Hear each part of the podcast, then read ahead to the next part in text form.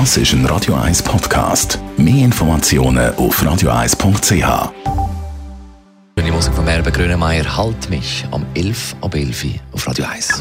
Das Radio 1 Automagazin, präsentiert von der Basler Versicherungen. Mit der cleveren Online-Versicherung für all Ihre neuen Sachen wie Handy, Schmuck, Armbanduhr oder Tablet. Banois.ch Radio 1 Autoexpertin Nina Vetterli, wir reden ja gerne über superschnelle, superteure Luxusauto, aber sind wir ehrlich, wer hat von Herrn Frau Schweizer braucht das nicht wirklich? Ja, die Mehrheit der Schweizer braucht es nicht, die Mehrheit der Schweizer kauft es auch nicht. Also wenn man so Verkaufsstatistiken anschaut, dann haben wir in den Top 10 vor allem Kompaktwagen, insbesondere Kompakt-SUVs, mhm. aber auch Kleinwagen, wobei man bei vielen Kleinwagen muss sagen, die sind mit knapp über 4 Meter inzwischen so groß wie vor 20 Jahren ein Kompaktmodell sind. Hast du Beispiel dafür? Ja, ich komme natürlich nicht ohne Beispiel. der Skoda Fabia in der dritten Generation seit vier Jahren auf dem Markt ist kürzlich Modellpflege gefragt worden, zum fit sein für die nächsten paar Jahre. Was heißt das für die nächsten paar Jahre? Das Wichtigste sind natürlich Motoren. Da tut sich ja aktuell sehr viel mit neuen Abgasnormen, die im Herbst 2019 äh, nochmal verschärft werden.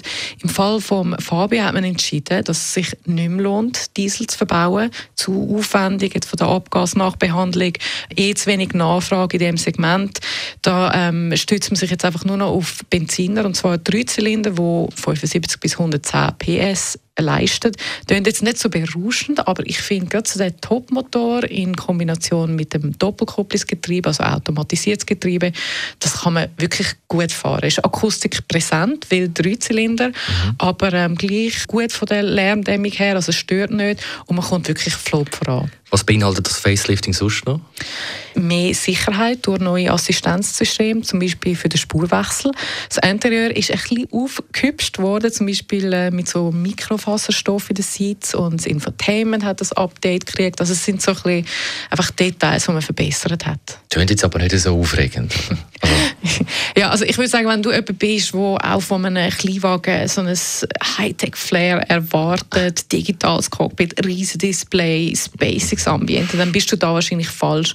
Aber du kannst den Fabia doch immerhin individualisieren, wie man heute so schön sagt, mit einem farblich abgesetzten Dach. Du kannst schwarze Felgen haben. Es gibt auch verschiedene Ausstattungsoptionen, wo das Auto hübsch und modern aussehen ohne dass es jetzt so völlig übertrieben ist.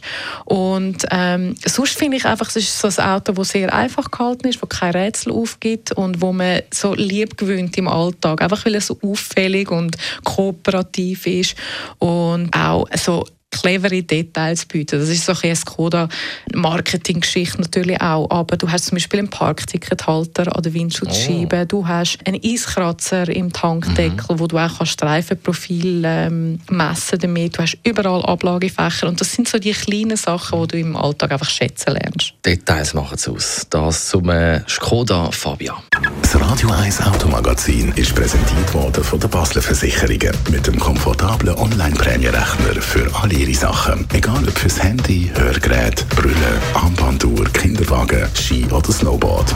Banois.ch